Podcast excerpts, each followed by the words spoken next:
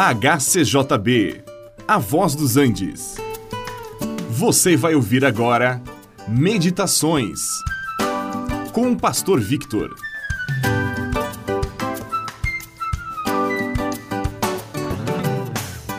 A carta aos Hebreus foi escrita numa época em que os cristãos eram muito perseguidos. E estes hebreus que haviam depositado sua fé no Senhor Jesus eram alvo de dupla perseguição. Os seus próprios compatriotas, que também eram hebreus, os rejeitavam. E eram também desprezados pelo povo a que pertenciam. Além disto, eram perseguidos pelo governo romano. E como se isto não bastasse, também não eram aceitos pelos gentios que praticavam o politeísmo ou grego ou romano. Não é de admirar que estes cristãos hebreus, que estavam dispersos por muitos países, estavam desanimados. Pelo que a história relata, muitos deles estavam até pensando em voltar a se identificar com o judaísmo. Então, pelo menos, seriam aceitos pelos seus compatriotas.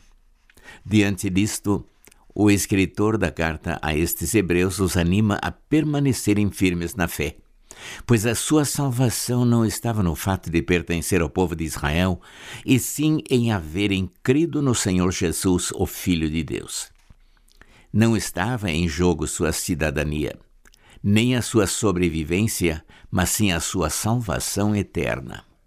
A carta aos Hebreus mostra que Jesus é superior aos anjos, que são espíritos ministradores enviados para o serviço a favor daqueles que vão herdar a salvação.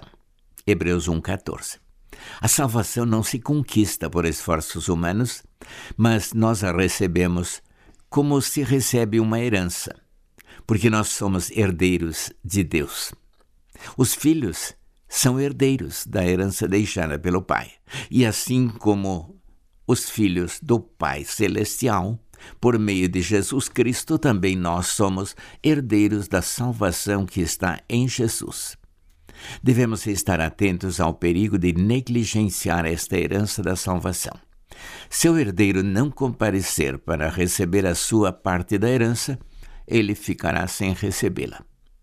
Hebreus 2, 3, ali nos é escrito: Como escaparemos nós se negligenciarmos tão grande salvação? Deus deu testemunho por meio de sinais e prodígios e de vários milagres e por distribuição do Espírito Santo segundo a sua vontade. Salvação é uma realidade que foi anunciada ao mundo e foi comprovada por Deus. Não devemos ser negligentes e deixar de receber esta tão grande salvação. Jesus Cristo, o Filho de Deus, sofreu por nós em obediência à vontade do Pai e, tendo sido aperfeiçoado, tornou-se o autor da salvação eterna para todos os que lhe obedecem. Hebreus capítulo 5, verso 9 nos confirma esta verdade. Aqueles hebreus eram assim animados a não se afastar de Jesus por causa da perseguição. Mas esta advertência também serve para nós para nunca nos afastarmos do Senhor, que nos deu tão grande salvação.